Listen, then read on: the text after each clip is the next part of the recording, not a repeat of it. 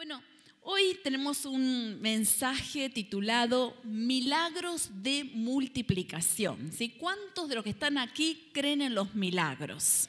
Hoy nuestra fe crece para recibir todo milagro que Dios quiere soltar sobre nuestras vidas. Hay etapas en donde uno se acostumbra a tener una relación con Dios en donde recibe milagros y tiene una alegría, tiene un gozo, ve el poder de Dios. Y hay etapas en donde a veces nos enfriamos espiritualmente. Son esas etapas en donde nos adormecemos en el espíritu, en donde a veces pasamos un tiempo en donde extrañamos lo que habíamos vivido y nos quedamos con eso. ¿A alguien le pasó esto alguna vez? Sí, ¿no es cierto? Yo creo que todos hemos pasado esas etapas. Decimos, qué bueno esa etapa en donde sentía el mover del Espíritu Santo en mi vida, esa etapa en donde escuchaba a Dios de una manera tan segura, esa etapa en donde clamaba por algo y yo sentía que había una puerta que se abría, ¿no? Y a veces hay etapas en donde uno siente que está como más tranquilo, más adormecido. Bueno, hoy vamos a declarar que se activa en nuestra vida un nuevo tiempo, una nueva etapa para conectarnos con lo que Dios tiene y para recibir los milagros que Dios quiere soltar. Amén.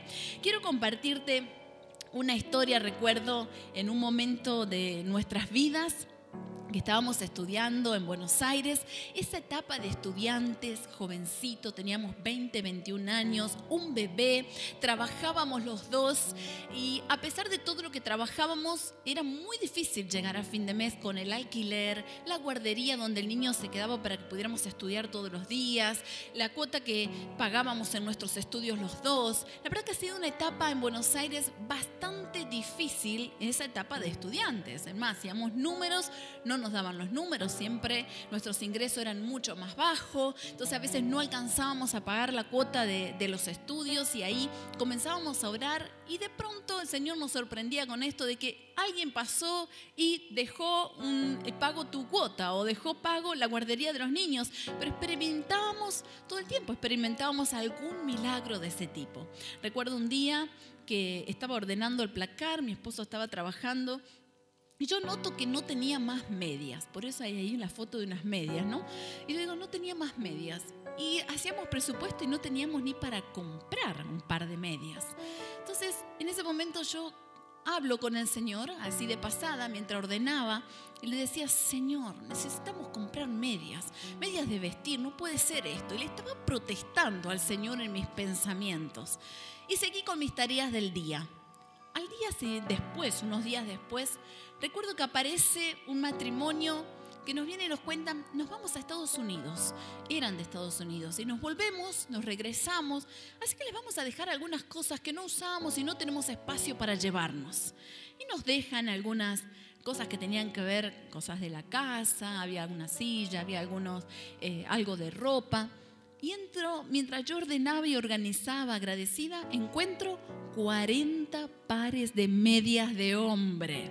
40 pares de medias que estaban ahí que nunca habían usado, nuevas, de la mejor calidad, la mejor marca americana. Y las guardo y las voy ordenando en el cajón de Juan Manuel, me acuerdo en ese momento, y yo decía, Señor, gracias, porque aún eso que te protesto en mis pensamientos, tú estás en esos detalles. Ahora yo te voy a decir una cosa, en nuestra historia de vida, nunca nada fue casualidad, siempre fue Dios. Porque a veces nos quedamos pensando, qué casualidad, que justo eso que estamos, nunca es casualidad, siempre es Dios obrando. Y quiero contarte una historia bíblica que vamos a ir proyectando en pantalla, que está en Segunda de Reyes capítulo 4 una historia bíblica que habla de cómo Dios puede multiplicar, cómo Dios puede hacer un milagro poderoso en medio de situaciones de escasez. Y vamos a hablar de la escasez, no de la escasez solo en el área económica, sino de toda aquella área en donde vos sientas que en este tiempo estás en escasez. Mira, dice la historia bíblica en Segunda de Reyes capítulo 4 versículo 44 que de Baal Salizá, una ciudad, llegó alguien que le llevaba al hombre de Dios pan de los primeros frutos. Esto es una experiencia que tiene Eliseo. Ese hombre de Dios es el profeta Eliseo. Veinte panes de cebada y espigas de trigo fresco. Eliseo le dijo a su criado, dale de comer a la gente. ¿Cómo voy a alimentar a cien con esto? replicó el criado. Pero Eliseo insistió, dale de comer a la gente, pues así dice el Señor, comerán y habrá de sobra. Entonces el criado le sirvió el pan y conforme a la palabra del Señor, la gente comió y hubo de sobra. Esta historia bíblica nos recuerda lo que después sucedió con Jesús. ¿Se acuerdan que Jesús con unos panes y unos peces multiplicó y dio de comer a más de cinco mil personas por un milagro sobrenatural de multiplicación? Pero el primer milagro de multiplicación no data de los tiempos de Jesús, sino de muchísimos años antes con el profeta Eliseo. El profeta Eliseo estaba con su criado Giesi en un momento de Israel en donde había mucho hambre, era tiempo de hambruna un tiempo en donde específicamente Eliseo estaba con 100 personas que eran sus alumnos, él tenía una escuela de profetas y no tenían para comer. En ese capítulo 4 habían sucedido varios milagros. Primero había una viuda que no tenía para comer y comienza a multiplicarse el aceite. Fue impresionante. Luego a esta misma mujer se le muere el hijo y hay un milagro de resurrección de su hijo muerto. Luego, en tercer lugar, en este capítulo relata que dada la escasez de ese tiempo habían salido a buscar hierbas por todos lados y preparan un guiso para poder comer y una de las hierbas tenía algo tóxico todos se ponen a comer, ven que había algo envenenado y Dios hace un milagro a través de Eliseo y dice que tira un poco de harina y no tuvieron que tirar la comida, sino que se sanó de eso que estaba envenenado y todos comieron. Pero por último, el capítulo 4 de Reyes termina relatando esta historia de multiplicación, un milagro de multiplicación, un momento en donde Eliseo estaba junto con la gente y llega alguien que es anónimo, no sabemos quién es. Pero esta persona llega y dice que trae unas primicias, unos 20 panes de cebada. Y Jesse, que era el criado, comienza a protestar y a decir, bueno, pero ¿por qué? Porque en ese momento Eliseo le dice, dale de comer. Y Jesse dice, pero es 20 panes, ¿qué hacemos para darle de comer a 100 personas? ¿Cómo hacemos esto? Y en ese momento empieza a cuestionar y Eliseo le dice, creamos la palabra de Dios. Vendrá la multiplicación, comerán y sobrará. Y suelta Eliseo una palabra de fe en medio de una circunstancia que desde la lógica no iba a suceder. Ahora, yo quiero hablarte de lo que estaba peleando en ese momento Giesi el criado. Él estaba peleando con una mentalidad de escasez. La mentalidad de escasez es una creencia limitante. Cuando peleamos con una mentalidad de escasez, estamos todo el tiempo pensando que hay algo que nos está faltando y que nosotros no podemos tener. Ahora, yo te hablo de escasez que puede ser en lo laboral, escasez de tiempo, escasez en la salud, escasez en lo económico, escasez en las relaciones con las personas, escasez en lo emocional, escasez de fuerzas o escasez espiritual. Yo no sé en qué área de tu vida o estás detectando que es una etapa de escasez. Quizás hay algo que te está sucediendo como lo que decíamos al principio del mensaje, una etapa de escasez espiritual, una etapa en donde estás extrañando el mover, el poder y los milagros de Dios en tu vida, una etapa en donde querés una relación más profunda con Dios. Yo no sé en qué etapa vos estás identificando que hay escasez. Pero Dios me habló profundamente a través de este mensaje. Y realmente la escasez es la falta de algo que necesitamos. Es algo que todavía necesitamos recibir. Ahora, cuando nuestra mentalidad eh, tiene y está moldeada por una mentalidad de escasez, entonces todo el tiempo sentimos algunos síntomas que vamos a mencionar acá. Por ejemplo, nos conformamos con poco porque ya está en nuestra mentalidad. Sentimos que más no es para nosotros. Con lo poco está bien. Ahora esto llevarlo en todas las áreas. Hay personas que se acostumbran con una relación afectiva en el matrimonio con poco, porque con un poco de amor nos alcanza. Hay personas que en lo laboral se conforman con lo poco, con un poquito que haga, ya está, ya es suficiente. Hay personas que en lo económico se conforman con poco y dicen, ya con poco más no, no es necesario. Para mí no, yo ya nací así, esto es lo que a mí me tocó, no necesito más. Hay gente que a veces aún con su desarrollo personal o académico, dice, no, yo con esto estoy bien, no, no quiero estudiar más, no quiero hacer más nada y se conforma con lo poco. La mentalidad de escasez funciona de esta manera. Todo el tiempo está comparándose con los demás y uno cree que realmente lo que uno tiene no necesita superarse más. Piensa que, o a veces hay una autoestima propia que está deteriorada, entonces siente que no tiene la formación necesaria o que no, es, no somos capaces de ir por más. Hay como una pelea interna. Yo sé que quienes viven esto podrán identificarlo en su interior. Es ese sentimiento de que no creo que yo me merezca algo bueno o que me merezca algo mejor. Lo bueno y lo mejor es para el otro. A mí eso no me tocó. Eso dice la mentalidad de escasez. Es por eso se habla que es una creencia limitante. La mentalidad de escasez dice, pienso que es malo tener más. Hablaba con una persona que me decía, no, no, no, yo con esto me conformo, ya tener más, no, ¿para qué? ¿Para qué quiero más? Y realmente necesitaba tener más para poder mejorar muchas de sus condiciones personales y de su familia, pero no quería, porque la mentalidad de escasez limita a que solo podemos tener eso. Y aun cuando hay una mentalidad de escasez, otro síntoma que aparece es que cada vez que logras algo bueno, te cuesta compartirlo y te da vergüenza. Una chica el otro día me quería contar un testimonio de que había recibido en un trabajo nuevo una paga espectacular, pero le daba vergüenza. Me decía, no, yo no sé, gané tanto, no sé qué voy a hacer con esto, qué vergüenza. Y sentía, se sentía mal por eso que había tenido. Y yo le decía, hay algo que tenés que romper en tu mentalidad, porque vos sos alguien que puede ir por mucho más, puede recibir mucho más, pero hay que romper con esa mentalidad de que vos no podés, de que no te lo mereces, de que algo es mucho para vos. Por eso pedimos al Espíritu Santo en este momento que Él pueda trabajar en nuestro interior y romper con toda mentalidad de escasez. De aquello que nos conformamos que es poco, aquello que nos conformamos que hasta ahí llegamos, que sea roto en el nombre de Jesús para tomar todo lo que Dios tiene para darnos. Que realmente el Señor pueda abrir nuevas puertas. Escuché un chiste que decía que había un hombre que estaba tan cansado de pelear siempre con que te quería ir a pasear a algún lado y no podía, quería viajar y no podía. Entonces agarró, se buscó un perro y le puso de nombre Dubai. Entonces le mandaba un mensaje a las tardes a los amigos y le decía, me voy a pasear a Dubai, ¿no?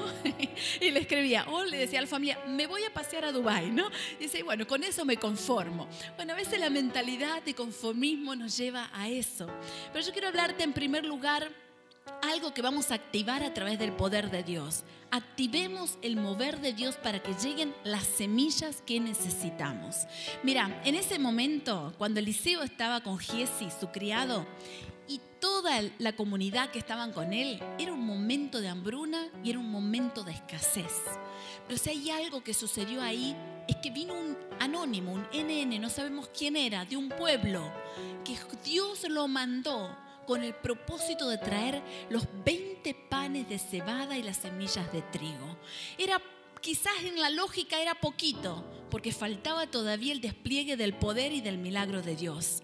Pero ¿sabes qué? Hay personas, hay circunstancias que Dios va a preparar a nuestro alrededor para traernos aquello que necesitamos para suplir esa escasez. Yo no sé en qué área vos estás identificando la escasez. No sé en qué área estás viendo que esa escasez está ahí instalada, pero Dios va a usar gente propicia y te va a alcanzar las semillas necesarias para romper con esa escasez. Quizás a veces vos decís, yo la verdad que tengo escasez en el área familiar. Estoy con un problema que me falta paz, escaseo de paz, escaseo de bienestar, estoy lleno de problemas.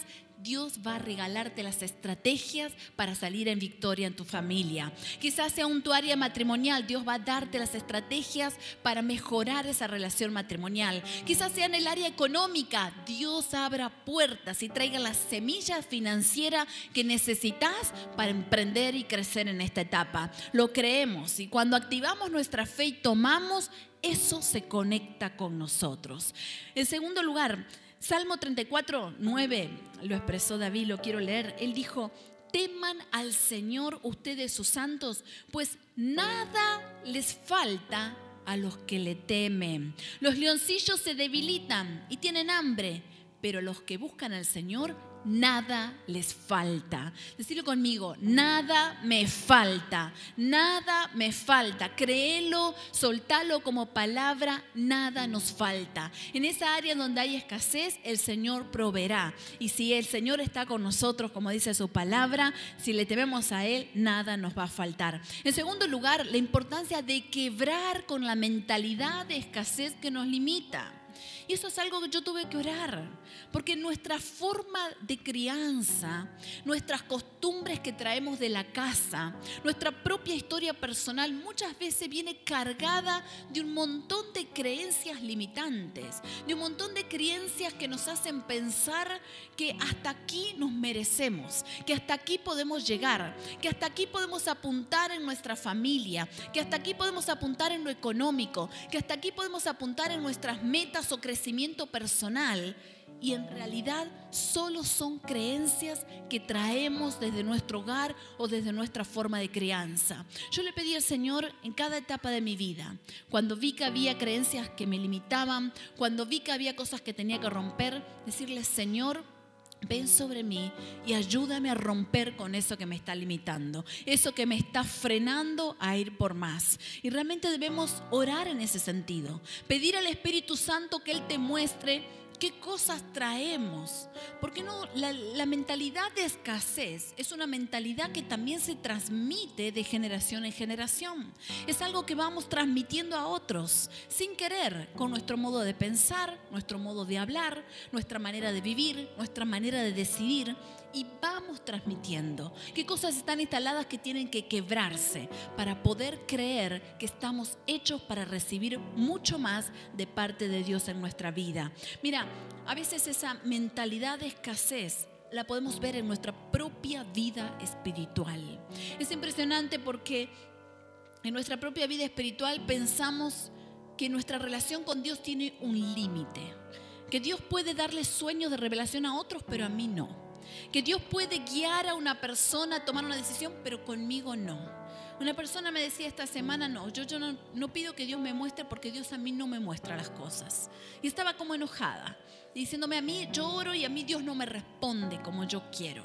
Le pedí esto al Señor y no vi respuesta de parte de Dios. Una limitación una creencia limitante en el área espiritual, en donde cree que Dios no puede hacer más en esa relación personal. Eso se rompe hoy en el nombre de Jesús. Todo lo que vos quieras recibir de parte de Dios, lo vas a recibir. Todo lo que quieras crecer espiritualmente, vas a crecer. Toda la intimidad que quieras lograr con el Señor, la vas a tener. Todo lo que quieras crecer en el desarrollo de tus dones, en el nivel de revelación y de profundidad de entender el mover del Espíritu Santo, lo vas a recibir en el nombre de Jesús. Mira, en un momento yo puedo ver claramente a Jesse, a ese criado que es sorprendente. Acababa de ver milagros sobrenaturales. Acababa de ver un niño resucitar. Pero cuando llegan los 20 panes y tenía la orden de darle de comer a 100 hombres, le protestó a Eliseo y le dijo, no podemos. Con esto no me alcanza. ¿Qué voy a hacer con esto? Y se fijó solamente en lo que había en lo natural. Ahora, lo que Jesse estaba haciendo era un cálculo matemático y lógico, lo cual era correcto. Lógicamente que 20 pancitos de cebada no iban a alcanzar para alimentar a 100 personas. Lógicamente no estaba todo lo que se necesitaba pero no pudo activar sus ojos de la fe para ver el mover sobrenatural de Dios. Se ve que él estaba peleando en ese momento con una mentalidad de escasez que, aunque había visto milagros, volvía a él. Y esto tenemos que revisar todo el tiempo. A veces situaciones en nuestra vida que quebramos y rompemos en nuestro pasado, pero que a veces vienen nuevamente y nos encontramos luchando con las mismas cosas. Es ahí donde debemos orar, es ahí donde no debemos conformarnos, es ahí donde debemos hacerle frente y batallar, es ahí donde debemos romper con todo lo que quiere volver a nuestras vidas. Por eso es importante, si algo que nos estuvo limitando quiere volver, en el nombre de Jesús lo quebramos bajo el poder de Dios. En ese momento Eliseo le ayuda y decir que había un profeta que soltó una palabra y esa es la función profética, soltar una palabra que abre un nuevo milagro y que rompe una limitación. Y en ese momento suelta la palabra Eliseo y le dice claramente, y me encanta cómo lo expresa, y él dice claramente, dice, comerán y habrá de sobra. Eso tenemos que soltar sobre cada área de nuestra vida. Voy a crecer, voy a tener lo que necesito y me va a sobrar en el nombre de Jesús, sea en el área que sea. Lo tenés que creer. Le voy a pedir a los chicos de adoración que puedan subir. Y en tercer lugar, recibamos los milagros de multiplicación de manera sobrenatural. Yo quiero invitarte a que puedas animarte a creer que hoy vamos a orar por milagros esos milagros se van a activar en el nombre de Jesús. Hay milagros que los vas a recibir. Aún esas cosas que vos sentís que están trabadas y que son imposibles, Dios lo va a hacer. Esas cosas que vos decís, no sé cómo voy a salir de esto. Quizás estás orando porque tenés escasez de tiempo. Y vos decís, yo necesito más tiempo para servir a Dios. Necesito más tiempo para mi familia. O necesito más tiempo para mis hijos comenzá a orar porque Dios va a traer algo que vas a contar con ese tiempo. Yo he visto personas que han orado por tiempo y Dios les ha bendecido de manera sobrenatural. Se acomodaron horarios de trabajo, hubo aumentos de sueldo, empezaron con emprendimientos y otras situaciones y el tiempo fue un recurso con el que contaron. A veces quizás vos digas, mi escasez está en el área económica. Bueno, comenzá a orar y decirle, Señor, me conecto con esos milagros, nuevas ideas para que vengan más ingresos, nuevas estrategias para mejorar aquello que necesito mejorar. Es importante poder creer que hay milagros de Dios que están listos para nuestra vida, que hay milagros que son sobrenaturales. He visto a Dios obrar una y otra vez en estas áreas y creemos que Dios lo puede hacer. Me acuerdo de una familia sumamente humilde que estábamos ministrando, sumamente humildes. No tenían chances de trabajo, no tenían chances de casa, no tenían chances de nada, absolutamente de nada. Y muchas cosas en su familia estaban desarmadas. Pero oramos. Yo me acuerdo de esa chica porque esa chica tenía una fe que a mí me, me motivaba, me inspiraba. Ella tenía una fe y creía, yo creo en ese Dios de poder. Pastora, yo no tengo nada, pero yo creo que Dios puede hacer cosas grandes y lo proclamaba y sonreía y lo declaraba. Yo veía sus condiciones sumamente humildes, pero realmente yo veía su declaración y su fe. Yo creo que pasaron dos meses y de pronto la madre del esposo, que no siquiera tenían tanta relación, aparece en ese momento, le llama, le dice, hijo, tengo dos casas, nunca te conté, pero hay una que voy a vender y te voy a dar todo el dinero para que ustedes hagan lo que quieran. Yo me acuerdo que fue algo sobrenatural ese milagro. Nos hemos alegrado con ese matrimonio porque habían recibido en un día todo el valor de una casa cuando realmente ellos no tenían chances de absolutamente nada. Se animaron, pusieron su negocio, venden comida, se superaron, siguen sirviendo a Dios de una manera maravillosa.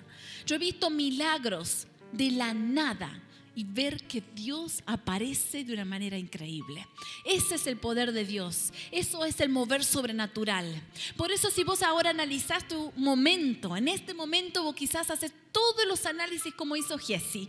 Estás viendo y calculando matemáticamente y vos decís, esto tiene un límite muy grande esto yo no, no, le encuentro la forma. No sé dónde podría venir el milagro. Hasta no lo podemos visualizar a veces. Pero yo te animo a creer que Dios tiene poder.